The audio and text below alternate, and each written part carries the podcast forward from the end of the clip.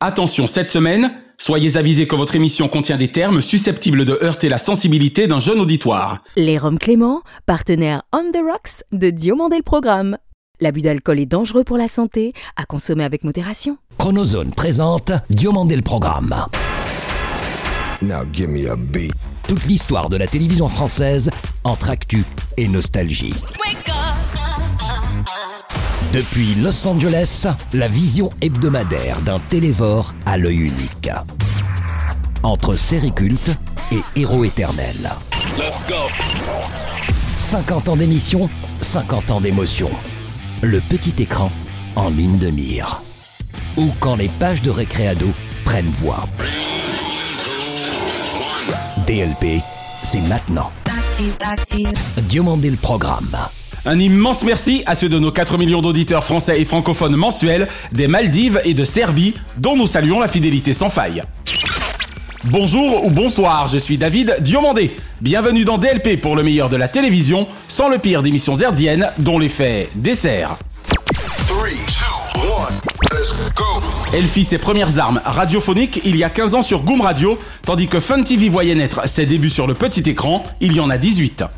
De M6 à TF1, via RFM, TF6, Europe 1, W9, Direct 8, Énergie ou TMC, elle promène sa bonne humeur et son beau minois en FM et en forme dans un paf qui eut du pif la concernant. Également mannequin ou actrice, son implication au sein de l'association Grégory Le Marchal n'a d'égal que l'amour qu'elle partagea avec celui-ci 18 mois durant. Amour qu'elle rebâtit il y a une douzaine d'années autour d'un compagnon devenu depuis le père de leurs deux enfants et son époux. Des personnes souhaitent venir assister à l'émission du matin le 6-9 sur Énergie, eh bien c'est avec grand plaisir. Karine Ferry-Gourcuff est notre dossier de la semaine. Elle fait partie de ces grands reporters de guerre, femmes mais avant tout journalistes de terrain, auxquels je voue une admiration sans borne pour leur courage protéiforme. Également mère, compagne, écrivaine, j'observe avec intérêt et passion son parcours à France Télévisions depuis 30 ans et partage ses enquêtes de fond sur les théâtres de guerre en paix mais non apaisés. Enfant, elle était fan d'une autre Dorothée dont elle aime à rappeler avec malice que contrairement à elle, la fée d'Antenne 2 usait d'un pseudonyme. Anonyme, elle ne le sera guère restée longtemps, tant ses brûlants sujets sur les guerres du monde nous rendirent son prénom comme son patronyme familier. Bonjour, c'est Dorothée Oliéric. Bienvenue dans Diomandé le programme. Dorothée Oliéric est l'invitée exceptionnelle de DLP.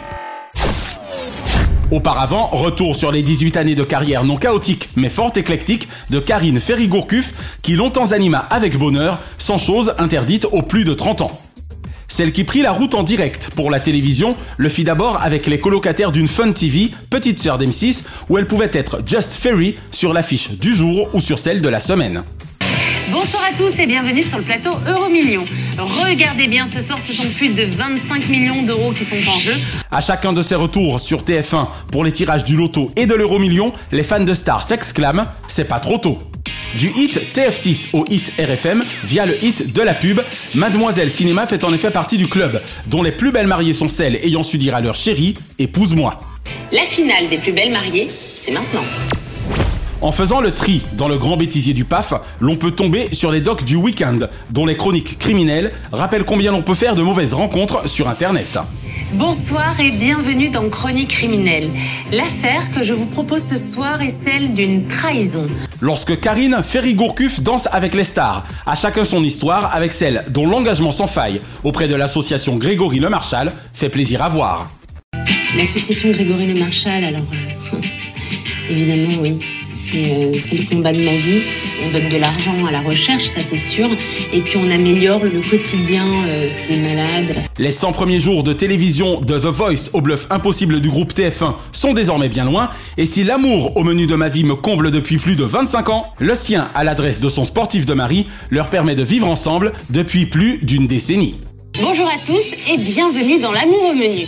Et cette semaine, c'est Karine qui espère trouver le grand amour. En conclusion, la météo franchement au beau fixe de Karine Ferry-Gourcuff n'est vraiment près de lui réserver Avenir Tartuffe.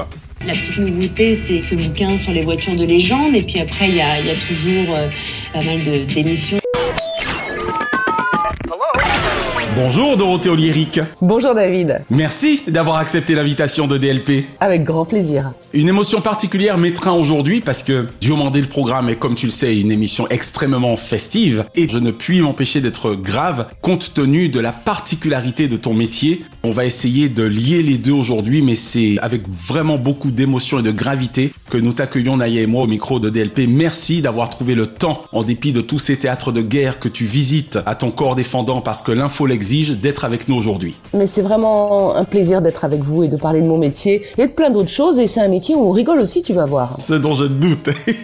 Alors Dorothée, que ressent-on à être l'une des dernières journalistes occidentales à avoir pu interviewer le général Pinochet de surcroît à l'âge de 20 ans, madame ah oui, c'est vrai, j'y suis allée vraiment au culot, hein, mais j'y croyais pas. Hein. J'avais une carte de presse que m'avait délivrée en quelque sorte le père d'une amie qui était journaliste à Nantes. C'était une petite carte de correspondante.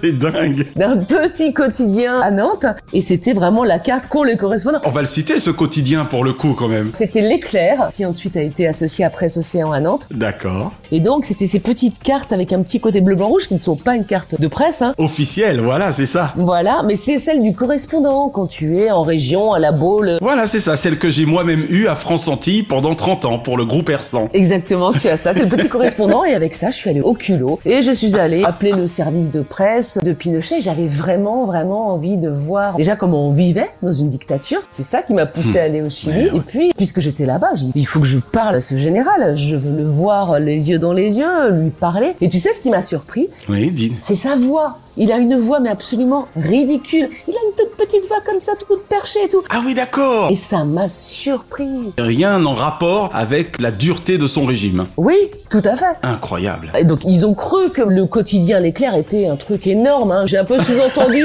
Dans ma tête, je le vendais un petit peu comme, euh, comme si tu veux, le plus grand quotidien. Oui, comme le monde, quoi. Comme voilà. C'est incroyable. Non, même comme Ouest France. Ouest France qui tirait à un million d'exemplaires. Et oui, et oui. C'était pas le cas. Donc voilà, mais en tout cas, le Chili, c'est l'une de mes plus belles expériences. David, faut savoir, je suis hispanophile, hispanisante, hispanophone, et que j'ai la passion de la civilisation latino-américaine et du grand reportage, déjà à l'époque. Que maravillosa lingua. Mhm. Mais encanta muchísimo. Et c'était une expérience géniale. Tu as eu peur à un moment quelconque, ou comme on dit, la fraîcheur de tes 20 ans t'a fait oublier quand même l'aspect dictatorial du personnage Alors, si, je l'ai bien senti l'aspect dictatorial, hein, parce que j'ai côtoyé beaucoup de gens de l'opposition, notamment du milieu culturel underground, et c'était passionnant parce qu'il y avait une vie très intense du point de vue culturel, mais cachée. Et oui. Donc j'ai vu des expos, j'ai fait des manifs. Si j'osais, j'aurais dit Pinot caché. Ouais, c'était. Hmm, Désolé. Et en fait, c'était très enrichissant de voir comment la jeunesse, malgré les interdictions, passait outre. Alors, je vais donner un exemple. Hein. Les boîtes de nuit étaient ouvertes toute la nuit parce qu'il y avait un couvre-feu, un toque de queda, de euh, minuit à 5 heures du matin. Donc, en fait, tu allais en boîte de nuit, sauf qu'il fallait attendre 5 heures du matin pour ressortir de la boîte, même en semaine. Ok. Donc ça donne une vie très festive et ça permettait de rencontrer les gens en disant ah est-ce que tu as un laissez-passer euh, pour me ramener? Est-ce que seuls ceux qui avaient un laissez-passer pouvaient circuler entre minuit et 5 heures du matin? Oh là là là. C'était formidable, c'était pas la guerre mais c'était une dictature et c'était déjà les prémices de ce que j'allais faire ensuite. On en parlera tout à l'heure avec la petite Amina. Ça rappelle quand même hélas étrangement eh ben, ce que vivent notamment aujourd'hui par exemple entre autres les petites Afghanes ou les Iraniennes. C'est terrible. Exactement et même l'Ukraine Et l'Ukraine bien sûr. même l'Ukraine, la jeunesse, quel courage, hein, quel courage. Ils prennent les armes, Oh là là. Ils se battent physiquement, psychologiquement, que ce soit les Iraniennes en enlevant un voile, que ce soit effectivement des Ukrainiens, des Ukrainiennes en prenant les armes, ou les Afghans, ou les Qui ont le courage de s'opposer à des régimes dictatoriaux. Moi, je dis bravo. Alors justement, aucun point chaud de la planète ne t'échappant, la prudence est précisément ta meilleure conseillère. À tel point que tes seules frayeurs, visiblement, ne compteraient que le génocide rwandais ainsi qu'une manifestation d'août 2013 au Caire. Alors, je dirais pas que ce sont mes seules frayeurs. Franchement, David, je dirais que ce sont mes pires frayeurs. Voilà. T'es pire, d'accord. je les raconte pas tout le temps, hein. C'est pas des choses qu'on partage tous les jours. Eh oui. Mais bien sûr que la peur, elle est là, l'appréhension, elle est là. Pas tout le temps, mais ça passe. C'est souvent d'ailleurs avant de partir hein, qu'il y a l'appréhension. Et la frayeur, Ok, bien plus que sur le terrain, d'accord. D'accord. Oui, bien plus. Et puis il y a aussi un truc important, c'est que avant d'avoir des enfants, là pour le coup j'avais l'impression d'avoir peur de rien ni de personne. Et voilà. Et après avoir eu des enfants, eh bien là tu découvres. Coucou Castille, coucou Félix. Merci. j'ai pas peur pour moi, j'ai peur de laisser, j'ai peur qu'il m'arrive quelque chose. Et oui, et oui. Et de laisser mes enfants, euh, mon compagnon. Donc des frayeurs j'en ai, j'en ai eu, mais les pires effectivement, pour euh, revenir à ce que tu disais, c'est le génocide au Rwanda en 1994. Et pour cause. C'était, mais c'est inimaginable. C'est vraiment horrible. Alors je veux qu'on s'arrête là-dessus deux secondes parce que ne serait-ce que préparer cette question m'a forcément bouleversé. En préparant ton interview, je me suis même mis Corneille pour ne citer que lui. Mais ce que tu décris, limite j'ai envie de te demander comment as-tu pu seulement même toi psychologiquement t'en sortir? Ouais. Raconte-nous dans quoi ou sur quoi, je ne sais même pas ce qu'il faut dire, tu marchais dans les rues de Kigali. Alors, ce qui était étrange, c'est que j'étais la première équipe à partir pour France 2, peut-être deux semaines à peine après le début du génocide. On comprend pas alors que c'est un génocide. On sait qu'il y a des massacres entre Hutus et Tutsis. C'est ça. Et pour tout te dire, la jeune journaliste que j'étais ne connaissait ni les Hutus ni, Ni les les Tutsis. Tutsis, bien sûr. Voilà, et très vite, on décide mon départ, et je me souviens, je demande à la documentation de France 2 de me préparer un dossier, et pendant toute la nuit dans l'avion, je lis toute l'histoire du Rwanda, potasses, je bien potasse les Hutus, les Tutsis, et je suis incollable à l'arrivée. Pour aller au Rwanda, on passe par l'Ouganda. D'accord. Et ensuite, tu fais 10 heures de route depuis Kampala jusqu'à la frontière pour rejoindre Kigali. Et là, il y a plus de poste frontière et t'as pas beaucoup d'informations. J'avais appelé, je me souviens, Médecins sans frontières qui était présent à Kigali pour me dire par où on passe, comment on rentre. Et quand on arrive, on se dit ah tiens, je crois qu'on vient de passer la frontière. Et c'est une petite route et tout d'un coup, au bout de trois virages, ça sent la mort. Ah voilà, parce que j'allais te demander, mais est-ce que pendant ce temps, il y a déjà une odeur particulière? Donc j'ai ma réponse. Il y a eu l'odeur avant de voir quoi que ce soit. Mon Dieu. On fait deux Dieu. trois virages, on fait quelques kilomètres et tout d'un coup, Oh une odeur mais très très forte. Pestilentiel. Oui, et tu vois rien, juste sur la route en voiture. Et deux, trois virages plus loin, on tombe sur un groupe d'une vingtaine de Hutus, j'imagine, machette à la main, et qui viennent droit sur nous. Et je me souviens que je dis à mon caméraman, Alain, Ouais. je lui dis, euh, tourne, tourne, genre filme. Sauf qu'il me dit, mais t'es taré, ça va pas. Et il ferme les fenêtres, Eh oui, il, mais il cache oui, la caméra, et on fonce pas. Et la jeune journaliste que j'étais était prête déjà à tout tourner. Et puis après, j'ai compris qu'on faisait pas les choses exactement comme ça, sous l'impulsivité. Ah, il fallait sûr, passer oui. discrètement, il fallait pas se montrer, c'était notre sécurité qui est en jeu. Mais ça, je l'ai appris justement en étant avec des gens plus expérimentés quand je commençais ce métier. Bien sûr, avec le temps également. Exactement. Mais pour revenir là-bas, ce que j'ai vu ensuite, c'est vraiment la lie de l'humanité. 40 minutes à peine après l'attentat, le massacre commence, trop systématique pour ne pas avoir été programmé, dira un rapport de l'ONU. Je souhaite à personne À de personne. vivre, de voir ce que moi j'ai pu vivre et voir au Rwanda. Et puis dis le mot, hein, Dorothée, de ressentir et de sentir, parce que ça passe, hélas, également par ce sens. Oui, mais c'est pas grave. Moi, ça m'a pas gêné. Le journaliste reporter d'image, le JRI, qui était avec moi, avait beaucoup beaucoup de mal avec les odeurs et était pris de vomissements régulièrement. Oh, et, et du coup, Dieu. moi, j'ai pris la caméra et je lui ai dit, tu me fais des réglages en automatique et je suis allée tourner vraiment dans des tas de cadavres, des tas de cadavres. Ah ouais. Le pauvre, à un moment, n'a même pas pu correctement assurer sa tâche. Oh, bah, il assurait tout le temps très bien sa tâche, mais à un moment donné, Oui, non, non, mais j'ai dit ponctuellement. voilà. Et là, j'ai pris la caméra, j'ai dit, bah, viens, je finis. Et j'ai marché au milieu des cadavres. Au milieu. En essayant que chaque pas, je ne marche pas sur un membre découpé. C'était des hommes, des femmes euh, et des, des enfants, Mon Dieu. qui étaient coupés en morceaux. Vraiment. Des femmes enceintes éventrées. Oh C'était une horreur, une horreur. Et j'ai pas montré grand chose de tout ça. J'ai montré des choses, hein, mais. Et encore à l'époque, on montrait plus de choses. Dans ces cas-là, on floute. euh, ouais. Oui, mais moins à l'époque. Aujourd'hui, on peut être amené à flouter une trop grosse mare de sang à l'image ou un cadavre filmé trop près. À cette époque-là, on montrait plus. Mais les images, dans ma tête, elles sont là comme si c'était hier. hein. Est-ce que ça nécessite des fois, du coup, quelques ponctuelles séances auprès d'un psychologue où tu parviens à t'en passer? Non, j'ai jamais vu de psy, de psychologue de ma vie, non. Ah, jamais, carrément. En fait, c'est un peu ma maman qui fait office de. Le besoin, c'est de raconter le trop plein d'émotions, les horreurs qu'on a vues, les sentiments difficiles. Il faut que ça sorte. Bien sûr. Et en fait, moi, ça sortait avec ma mère. À un moment donné, je lui racontais tout, je pleurais ou je pleurais pas. Et voilà. Encore aujourd'hui, la pauvre, elle s'inquiète toujours pour moi, Non, tu crois? Comme quand je faisais le mur quand j'avais 16 ans. Pareil, pareil. Ah, c'est mignon. Deux mots de cette fameuse expérience malheureuse au Caire en août 2013. Le 17 août 2013, c'est une date que j'ai retenue. Je veux bien le croire. Mais pourtant, je retiens pas beaucoup. Hein. Faut revoir un peu dans le contexte. Hein. En deux mots, au mois de juillet 2013, t'as le coup d'état de l'armée qui renverse les islamistes au pouvoir avec Mohamed Morsi. Ouais. Et puis, il y a plein de manifestations d'islamistes qui veulent le retour au pouvoir de Mohamed Morsi. Et là, tu as du côté de l'armée un maréchal Al-Sisi, voilà, qui est un peu euh, voilà, adepte de la force et qui va pas par quatre chemins. hein. La répression, il arrête ces manifestations de façon un peu directe. Et par rapport à l'Égypte, il n'y va pas par quatre labyrinthes. C'est vraiment pour détendre l'atmosphère. Ah oui. Alors là, du coup, il tire sur la foule et là, en 2-3 jours, il y a 600 morts. Bonjour Dorothée Oliéric, vous êtes notre envoyée spéciale au Caire. On l'a dit, le, le calme est revenu. Euh, Quelle est l'ambiance ce matin dans la capitale? Écoutez, je vous confirme, le calme est revenu, le couvre-feu a été levé à 6 heures du matin. Et nous, journalistes occidentaux, eh bien, on fait les reportages, on fait les directs. Et le lendemain de cette répression sanglante qui a un peu reçu les critiques, les foudres de bien des dirigeants des États-Unis, européens et autres, Ah oui, et nous, sûr. on est un peu comme si j'étais Obama, Hollande incarné. C'est ça. Et le lendemain, on s'en prend à nous en disant vous n'avez pas le droit de critiquer notre façon de lutter contre l'islamisme, le terrorisme, alors que je critique de rien du tout, moi. Bien sûr, mais ils te considèrent très facilement comme l'ennemi. Voilà, ils nous ont pas laissé nous exprimer, et là on a été arrêtés, les yeux bandés, arrêtés par les services secrets. Euh, je l'ai su plus tard. hein. On se croirait dans un épisode de 24, quoi. C'est atroce. Sur le coup, on n'était pas fiers. Hein. Et puis, ils nous disent head down, baissez la tête, euh, Hmm. euh, shut up, taisez-vous. Puis on part dans une voiture à fond la caisse. Ah oui, parce qu'en plus, ils en profitent pour l'humiliation, ça c'est clair. Oui, et puis ils font bien. Hein. T'es comme dans le bureau des gens, t'as pas besoin de refaire la scène. C'est tellement bien fait que t'y crois tout de suite. Hein. Eh oui. Et là, ils nous descendent de voiture un peu manu militari, je veux dire, et ils nous mettent devant un mur avec mon interprète égyptienne, euh, mon caméraman et le monteur, et on est tous les quatre devant un mur de briques. Et ils feignent l'exécution. Et là, on entend les armes qui se chargent. Voilà. Donc là, je me dis, bon, bah, c'est bon, dans 30 secondes, c'est fini. Hein. Eh oui J'ai aimé ce métier passionnément, mais ça se termine maintenant. Oh là là. Et heureusement, ils ont pas tiré, donc tout va bien. Fin de l'histoire. Je ne sais pas si tu me répondras franchement à cette question, mais seras-tu jamais parvenu à échapper à toute pression physico-sexuelle de la part de ces tortionnaires qui n'hésitent jamais à aller le plus loin possible pour avilir ou détruire psychologiquement leurs ennemis Effectivement, c'est pas une question qu'on me pose souvent.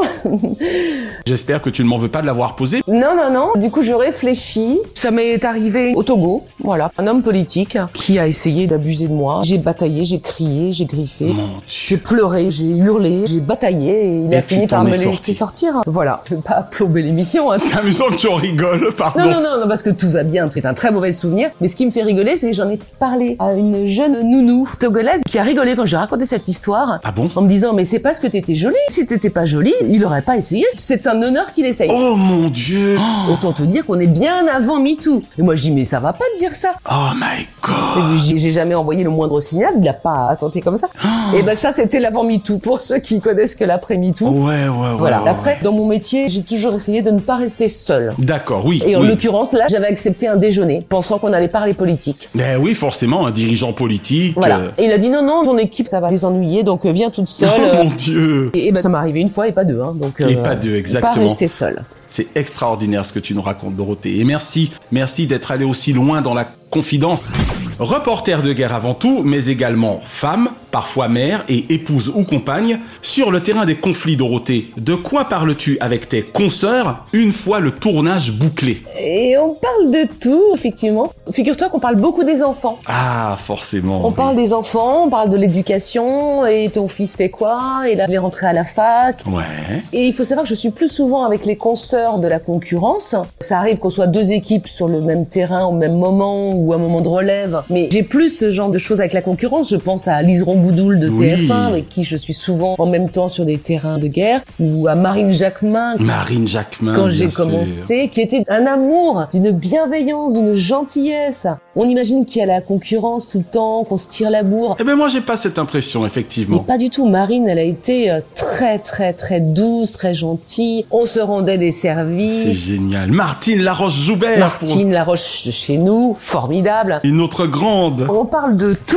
Patricia Lémonière. Tout Allez hop, il faut vous citer parce que vous êtes extraordinaires, les filles, vraiment. Alors quand on bosse, hein, c'est quand même la concurrence, mais un moment, le soir, c'est l'entraide, c'est des moments très sympas. On va prendre un thé, on discute, on parle d'autres choses. Et puis la vie, elle continue. Hein. Une fois que le tournage est fait, le montage est fait, il y a besoin de décompresser. J'espère que des fois vous parlez de vos mecs également. Il n'y a pas de raison. ben oui, on parle de nos amoureux, de nos maris. Bien sûr. Il y a beaucoup de confidences et beaucoup de choses sur le terrain. Et on parle aussi, très important, de nos guerres. On refait nos guerres, si tu veux, comme les passionnés de foot refont le match. Ça fait presque drôle de t'entendre dire ça. Oui, mais parce qu'on n'en parle pas beaucoup. Et pour cause. Dans la vraie vie, quand on revient en France, on va pas saouler les gens avec nos histoires de guerre, mais nous, on va se raconter ça avec nos consoeurs et nos confrères, pas que les filles. Parce que vous pouvez vous le permettre. Parce que on, partage les mêmes choses, donc on se raconte effectivement nos histoires de guerre. En hommage à leur métier et à ce qu'ils sont, nous allons vous présenter, pour commencer, à travers le portrait de l'un d'entre eux, le portrait collectif de ces correspondants de guerre. Alors tiens, on va rester dans la bonne humeur. Peux-tu nous reparler du formidable happy end concernant Amina 10 ans, cette petite afghane que ton travail exceptionnel aura eu récemment sauvée de l'esclavage sexuel, ma chère Dorothée. Ah oui, ah, c'est une belle histoire. Quel moment magnifique. Alors c'est qu'une goutte d'eau, je sais, mais sauve une personne et t'as l'impression de sauver le monde. Et cette petite fille de 10 ans, vendue par ses parents pour survivre, 2500 dollars pour être mariée. Et quand on l'a rencontrée en mai 2022, son futur mari devait venir la chercher dans les semaines, mois qui arrivent. Donc je précise bien, elle n'a pas été emmenée par ce mari. Elle n'a pas eu le temps d'être emmenée. Non. D'accord. Heureusement. Et donc dans ce reportage, cette petite Amina se met à pleurer et je suis bouleversée. J'ai pas voulu la faire pleurer. Eh oui. Et souvent, les petites filles comme ça sont un peu passives, acceptent leur sort, leur destin et disent bah oui, c'est pour nourrir ma famille. Et c'est peut-être aussi avec ces larmes que le reportage a eu autant de retentissement D'impact, bien sûr. et d'impact et qu'elle soit sauvée. Après la diffusion, je reçois énormément de mails de personnes qui veulent aider en payant tout de suite 2500 dollars pour empêcher ce mariage. extraordinaire. Et je me dis, bah, je vais faire une cagnotte, je vais l'aider, et puis je vais, je vais apporter cet argent. Ça, c'est mon côté un peu naïf. Tu n'arrives pas avec une valise de billets en Afghanistan pour euh, empêcher un mariage forcé. Ça se fait pas comme ça. J'ai trouvé une association absolument formidable qu'il faut aider. Too, Too young to 认为这 Trop jeune pour se marier. Et c'est une photoreporter américaine, Stéphanie Sinclair, Hey! qui a fondé ça il y a une quinzaine d'années, je crois. Congratulations, Stephanie. Et ouais, Stéphanie, elle est formidable. Elle a fait des reportages incroyables. Elle a eu tous les grands prix. Elle a voulu aller au-delà. Elle a monté cette association qui intervient en Afghanistan aujourd'hui, mais pas seulement. Et donc tout cet argent, je le dirigeais vers l'association. Une semaine après, ils étaient déjà sur le terrain en contact avec les petites filles, avec le chef de village, les, Les parents, parents. ceux qui achètent. Incroyable. Il s'est passé trois mois avec l'imam et ils ont trouvé un accord. C'est-à-dire qu'ils ne rachètent pas la fille pour pas qu'ensuite ils en vendent encore une autre et encore une autre. C'est ça, exactement. Le père s'engage à rembourser les 2500 dollars à la famille qui l'a acheté sur deux ans et demi. Et l'association sort la famille du camp, la reloge à Herat, en ville, à 4 heures de route de là, scolarise les petites filles qui n'étaient pas scolarisées, Extraordinaire. leur donne de la nourriture pour deux ans et leur donne des formations, euh, donne l'argent pour s'en sortir et pour réapprendre un métier, avoir un microcrédit et repartir du bon De pied. zéro, incroyable. Les petites filles, et beaucoup, sont à vendre. Amina, 10 ans, vendue il y a 3 mois, 250 000 Afghani, environ 2300 dollars.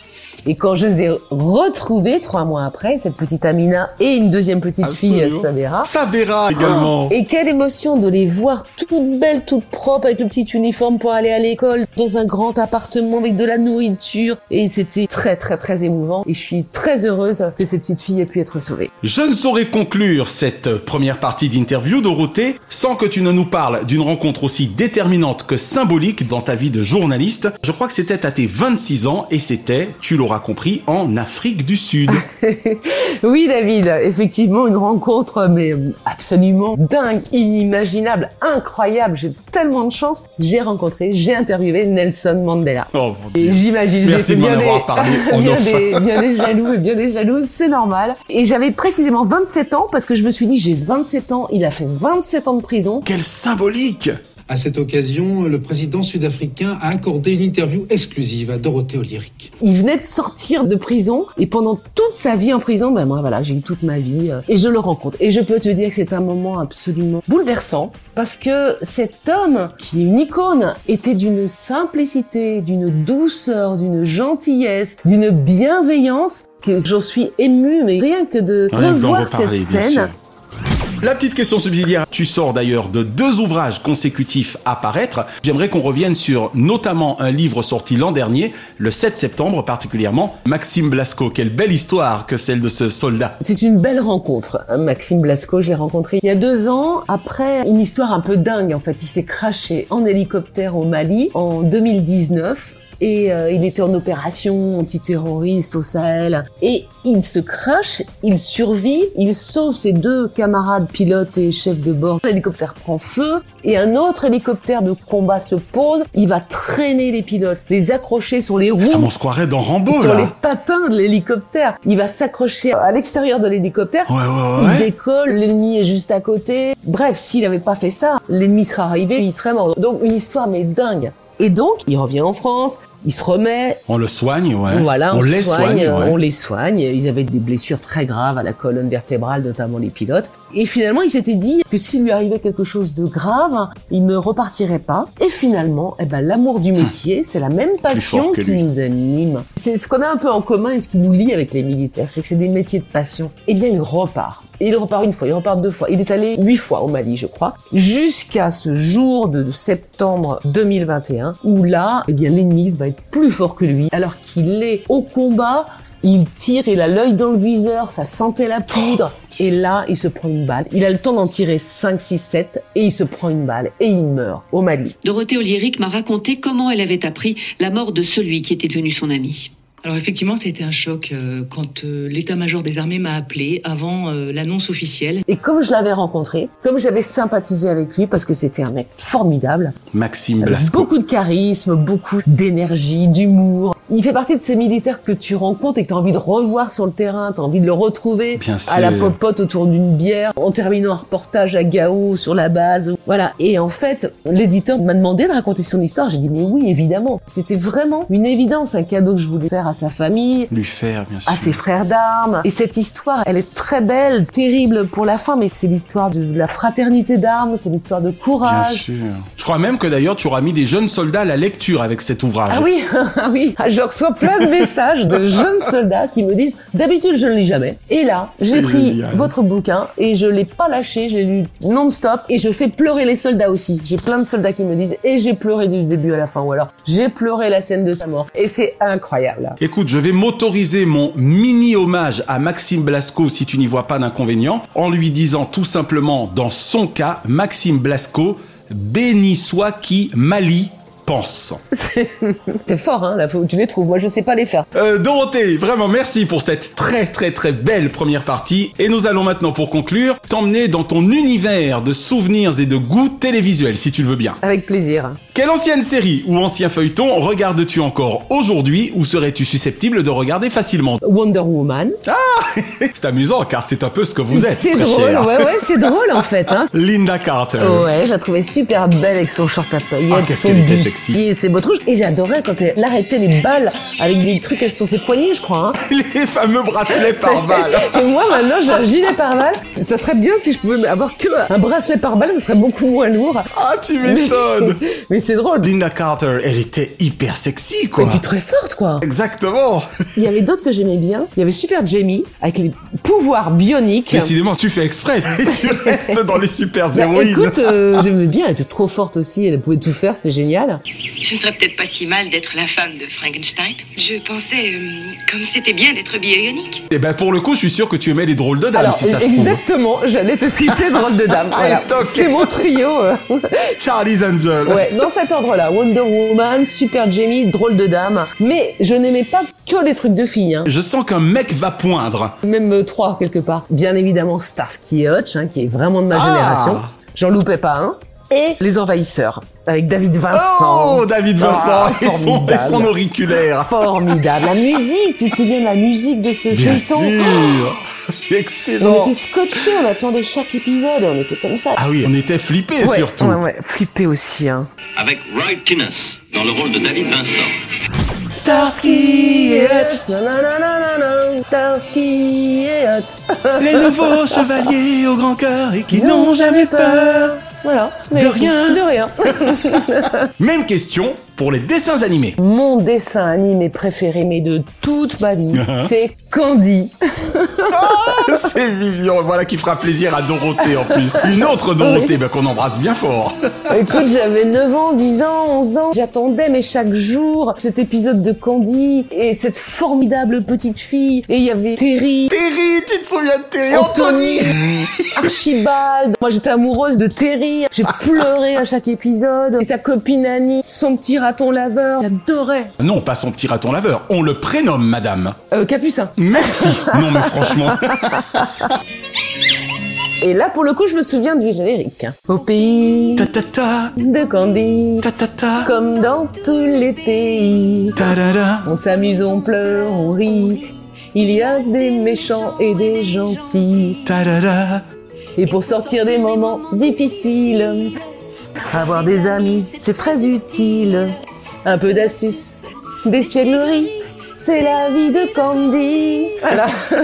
Indépendamment de Philippe Vandel, comme ça je te coupe l'herbe sous le pied, quel animateur kiffes-tu le plus actuellement ou as-tu le plus kiffé par le passé? Eh bien, je vais parler de mon conjoint, Philippe Bandel, qu'il faut écouter sur Europe 1 tous les jours. Et il est super fort. Il a une sacrée culture Ouais, média. il a une sacrée culture tout court. J'adore ce type. Là, c'est une émission sur les médias de 9h à 11h. Et ce que je peux te Mhm. dire, c'est qu'il travaille énormément. Comme toi, David. Hein. Merci, c'est gentil. Europe 1 Culture Média.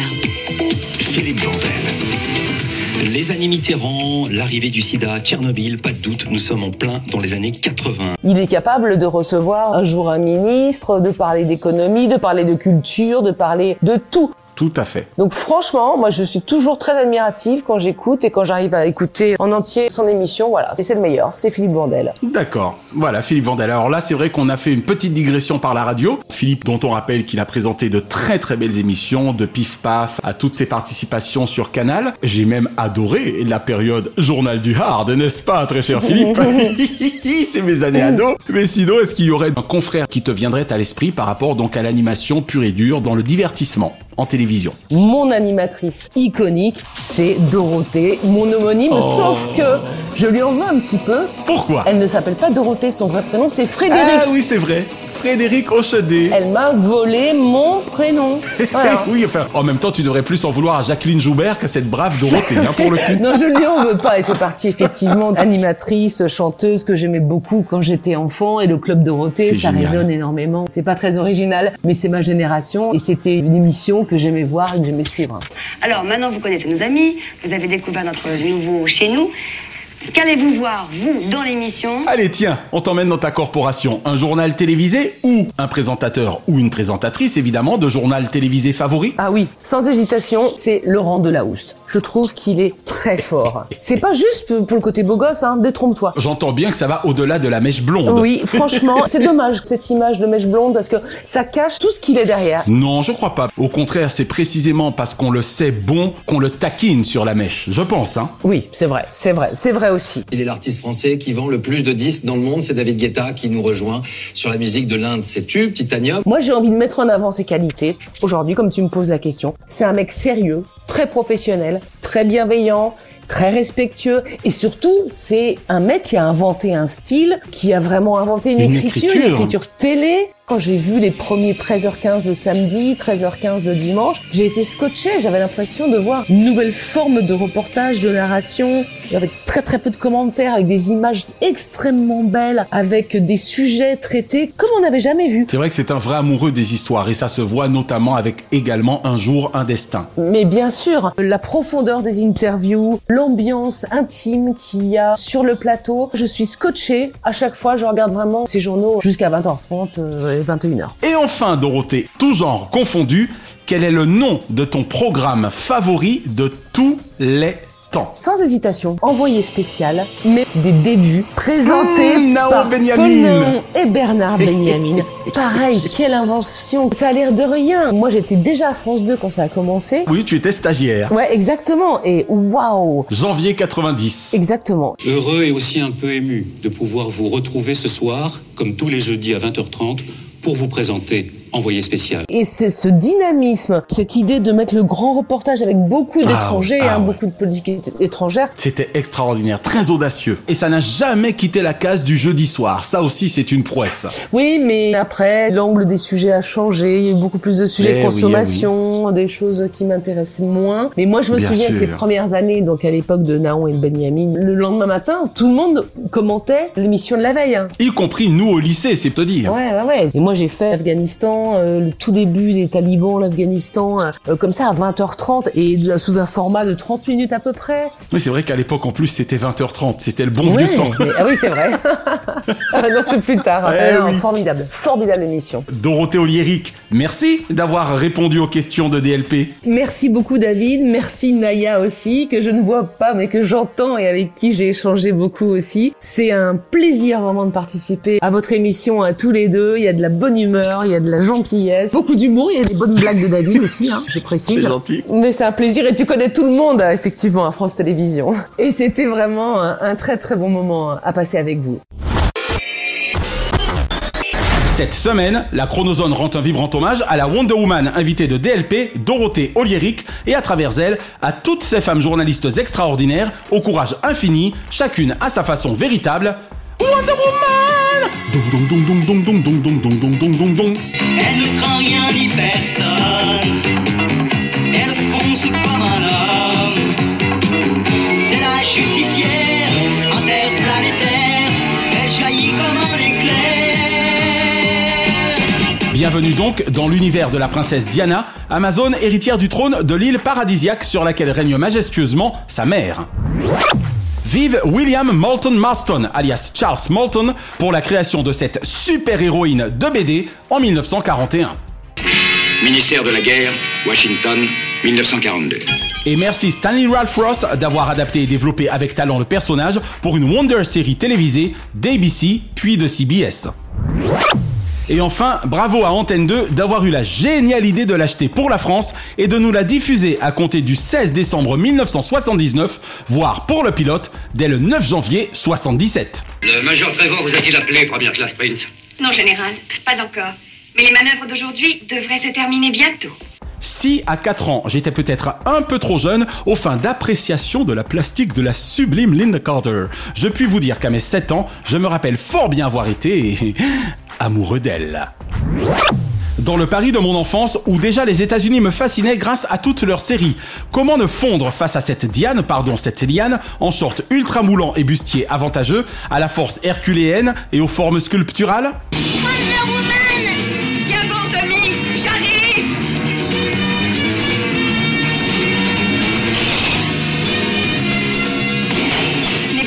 Nous serons en bas dans une minute. Quelle belle complicité entre la princesse Diana, alias Diana Prince et donc Wonder Woman, et le major Steve Trevor, sauvé du crash de son avion par cette dernière et ramené chez lui aux États-Unis en pleine Seconde Guerre mondiale. Ça va mieux, Steve? Restez étendu. C'est moi, Diana. Vous êtes dans mon appartement. Diana. Oh, que s'est-il passé? Pourquoi suis-je ici? C'est à l'acteur Lyle Wagner, décédé en 2020, qu'échut à l'époque l'honneur de donner la réplique à la sémillante Linda Carter. Qui peut avoir oublié la tenue culte de Wonder Woman, qui hormis ses bottes, son short et son bustier moulant, comprenait surtout son fameux lasso magique, son diadème boomerang et ses célébrissimes bracelets par balles Et que fait-on d'elle? Mettez-la dans le camion. Et gardez bien le garçon.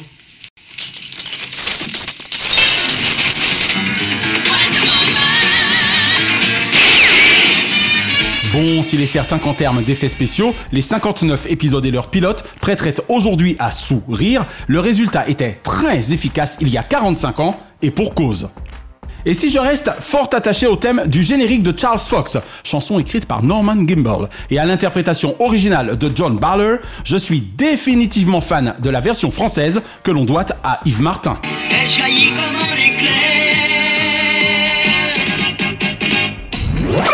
Vive les années 70 pour tout ce qu'elles avaient de déjà récréatif en télévision et vive Wonder Woman pour tout ce qu'elle suscitait d'imaginatif et de vision.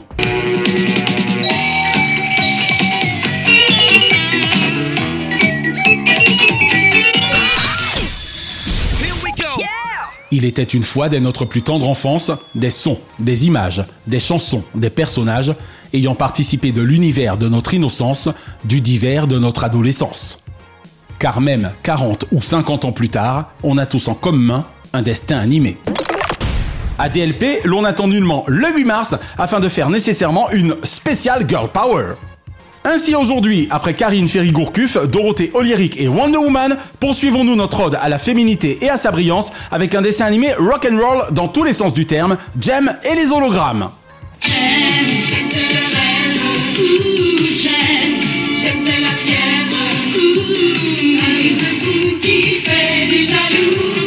Entre Vitamine et le club Dorothée, j'ai véritablement adoré, bien avant Popstar et ses inoubliables L5, suivre les mésaventures de Jerica Bunton et ses cops à partir du 10 septembre 1986.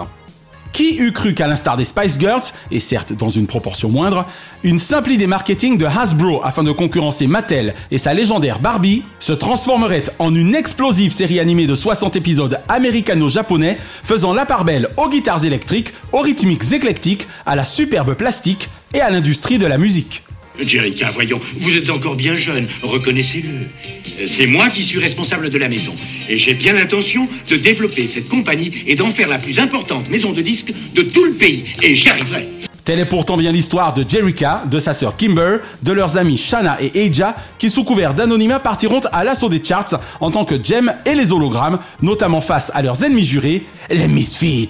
nous les Misfits, on est les meilleurs. Oui, nous les Misfits, les Misfits, Mais en plus de devoir lutter notes à notes contre Pizzazz, Stormer et Roxy, elles devront également affronter l'ambitieux Pygmalion de celle-ci, Eric Raymond, ancien associé du père Benton. En mourant, ce dernier légua 50% de l'empire Starlight Music à ses filles, évidemment convoitées par Raymond. Mon père nous a légué deux choses. D'une part, sa maison de disques, Starlight Music, et d'autre part, une pension pour orphelines qu'il avait aussi baptisée Starlight. Mes souvenirs de Jem et les hologrammes sont forcément atténués par le temps, mais cette lutte musicale acharnée entre Jem, les Misfits, puis également les Stingers, me laisse surtout d'excellentes réminiscences de son pop rock entraînant, de tenues complètement folles et ou affriolantes, et de sœurs et d'un groupe de cops unis comme pas deux, enfin quatre.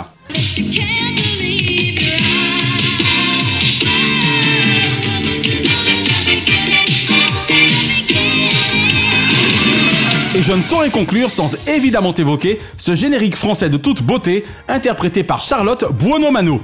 Un rythme fou qui fait des jaloux de Récréa 2 au Club Dorothée, de Disney Parade à Disney Channel, de Cellulo ou Décode pas Bunny à sa cartoon, toujours les dessins ont animé notre vie et à dessin animé notre avis. Alors, vive les Warner Brothers, Jack and Sam et Walter Lance, William Hanna et Joseph Barbera, Tex Avery et Walter Disney, et vive les dessins animés Mon nom c'est Jen, et pour tout ce que j'aime, mon nom c'est Jen. Et l'info TV de la semaine concerne les nouveautés des grilles France Télévisions annoncées par le directeur des antennes et des programmes du groupe, Stéphane Sidbon Gomez, mardi 3 janvier dernier. Celui-ci et son éminent directeur du pôle culture et spectacle vivant, Michel Field, pouvaient avoir le sourire tant la moisson de ce premier semestre était à foison. Meilleure nouvelle de la conférence de presse, le beau geste observé à l'endroit de Pierre Lescure, dont le magazine de cinéma éponyme débarque tous les dimanches soirs en seconde partie de soirée sur France 2. Un magazine ciné à même le terrain, loin du cadre classique des plateaux télé et plus proche de ceux véritablement cinématographiques.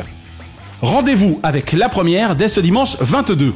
Toujours sur France 2 et toujours le dimanche soir après le journal télévisé, bienvenue au maître des mots Stéphane De Groot pour la pastille en voix off au Bizarre, consacrée à toutes les formes d'expression culturelle. Parmi les autres nouveautés de la meilleure chaîne de France, avec Canal, signalons l'arrivée une fois par mois de Génération Paname, avec le fort sympathique Mathieu Madénian et le meilleur de la scène stand-up, ainsi que de concerts urbains animés par Rafale Yem.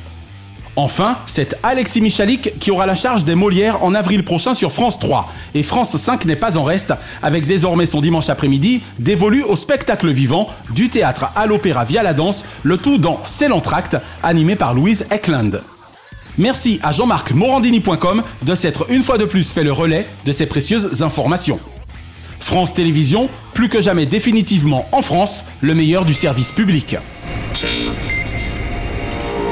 Diomandé le programme Hors changement, DLP vous suggère ce lundi 23 dès 21h10 sur France 3 le super polar de Guillaume Canet, ne le dit à personne. Superbe adaptation cinématographique du polar graphique de Harlan Common, magnifiquement porté par François Cluzet et une distribution de première. André Dussolier, Christine Scott Thomas, Jean Rochefort, Nathalie Baye, François Berléand, Gilles Lelouch et Marie-Josée Croze entourent de tout leur talent un François Cluzet au sommet de son art. Ce mardi 24 sur M6, les nostalgiques de Caméra Café comme Naya et moi ont rendez-vous avec Hervé, Jean-Claude Maeva et leurs collègues afin de célébrer leurs 20 ans déjà, bien que la série ait été lancée en septembre 2001, je n'y entends rien. L'on ne saura jamais assez gré à Bruno Solo et Yvan Le Bolloc pour leur plein de super épisodes réalisés avec la complicité d'Alain Capoff.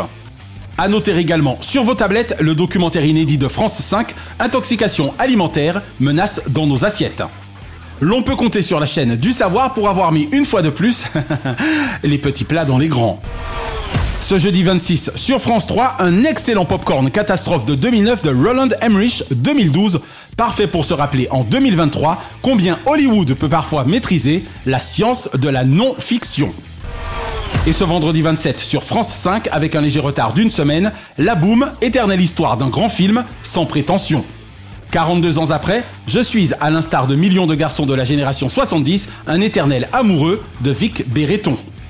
Un scénario cousu humain signé Daniel Thompson, la caméra moderne de Claude Pinotto, le quatueur intemporel Brigitte Fossé, Claude Brasseur, l'impériale Denise Gray et la déjà inoubliable Sophie Marceau, née le même jour que notre invitée Dorothée Oliéric, firent de cette sortie du 17 septembre 1980 un film culte, peut-être sans grande prétention, mais certainement doué d'un grand droit de préemption sur nos émotions. Chaque semaine, nous concluons votre rendez-vous 100% télévision avec les bougies de ces héros. Et comme le performait si merveilleusement notre Johnny National, pour lequel vivre pour le meilleur n'était une vaine promesse, quelques cris de joie pour allumer le feu de la vie donnent également l'envie d'entendre.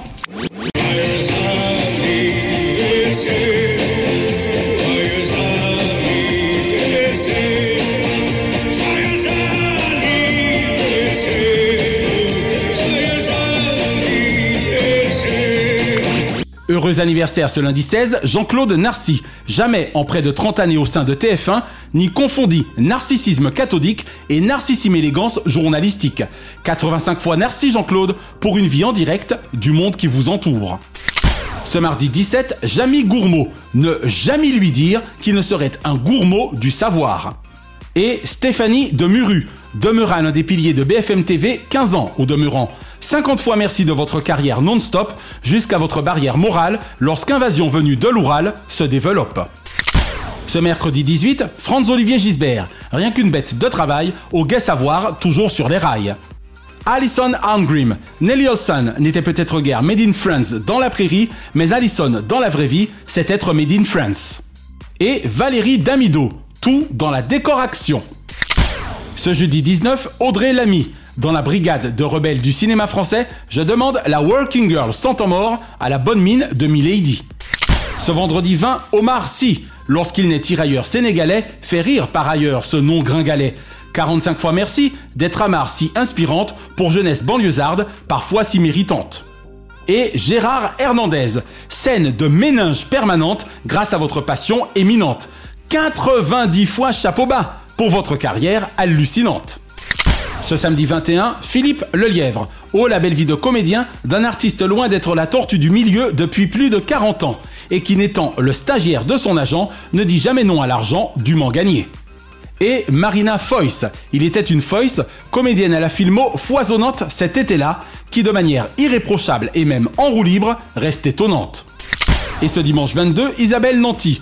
Alors on danse volontiers avec cette tuche à tout du cinéma, touchant également à l'art du théâtre sans démériter en télévision. Une pensée enfin pour la cultissime et craquante Betty White, qui était née le 17 janvier 1922. La semaine prochaine, Olivier De Funès, pilote de Linière France à la retraite, ancien jeune premier au cinéma et au théâtre et co-administrateur du musée Louis de Funès de Saint-Raphaël, Coucou Nora Ferreira, sera le commandant de bord exceptionnel de DLP. La présence lumineuse de cet homme de grand intérêt nous permettra de saluer ainsi les 40 ans du départ prématuré de son démiurge de père. Et nous consacrerons notre dossier à Muriel Robin, immense comédienne de cinéma, de théâtre et de télévision aux 40 années de carrière. Taulière des humoristes françaises, capable du meilleur comme du rire, mais à l'extraordinaire dimension dramatique. Retrouvez l'intégralité des épisodes de Diomandé le Programme et DLP Vacances sur votre plateforme de podcast favorite et abonnez-vous à nos Facebook et Instagram Diomandé le Programme.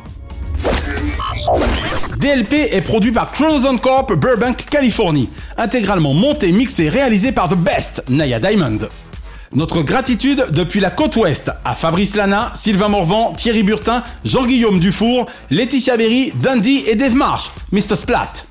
Bise de la capitale mondiale des médias à Kate, Shina et Ramzi Malouki, ainsi qu'à Frédéric Dubuis, Francis Marion, Gauthier Seyss, Katia Martin et Charles Larcher pour leur précieuse confiance. Je suis David Diomandé. Ensemble zappons le creux au profit de la crue. Vive Premier Plan, où les jeunes talents du cinéma européen se retrouvent à Angers du 21 au 29 janvier prochain. Vive le carnaval de Dunkerque jusqu'au 26 février. Et vive la télévision pour le meilleur de ses fous rires. Pas vrai Thierry Beccaro?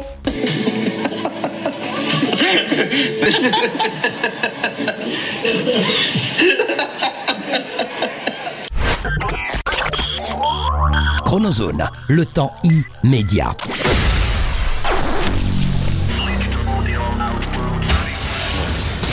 Bonjour, je suis Olivier de Funès, le fils du gendarme. Non, c'est. J'étais acteur puis commandant de bord. Je vous donne rendez-vous le 27 janvier prochain avec David et Naya dans Dieu mandé le programme. Je vous ferai des petites confidences sur Louis, sur mon père. Alors je vous attends avec plaisir. N'oubliez pas, le vendredi 27 janvier. Après je reviens plus, hein. Je vous attends. Merci d'avoir apprécié Diomandé le programme avec les Roms Clément. L'abus d'alcool est dangereux pour la santé, à consommer avec modération.